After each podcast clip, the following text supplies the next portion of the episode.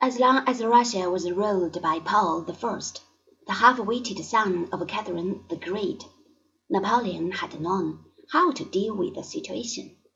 But Paul grew more and more irresponsible, until his exasperated subjects were obliged to murder him, lest they all be sent to the Siberian lead mines.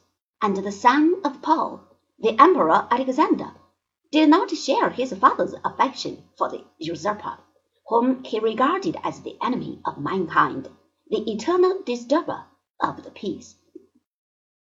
He was a pious man who believed that he had been chosen by God to deliver the world from the Corsican curse.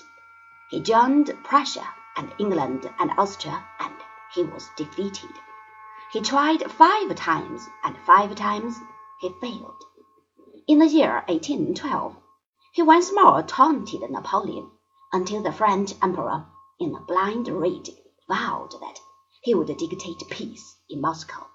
Then, from far and wide, from Spain and Germany and Holland and Italy and Portugal, unwilling regiments were driven northward, that the wounded pride of the great emperor might be duly avenged. The rest of the story is common knowledge. After a march of two months, Napoleon reached the Russian capital and established his headquarters in the Holy Kremlin. On the night of September the fifteenth of the year 1812, Moscow caught fire. The town burned for days.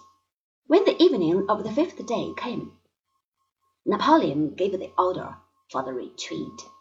Two weeks later, it began to snow. The army charged through mud and sleet until November the 26th, when the river Berezina was reached. Then the Russian attacks began in all seriousness. The Cossacks swarmed around the Grand Army, which was no longer an army but a mob. In the middle of December, the first of the survivors began to be seen in the German cities of the East.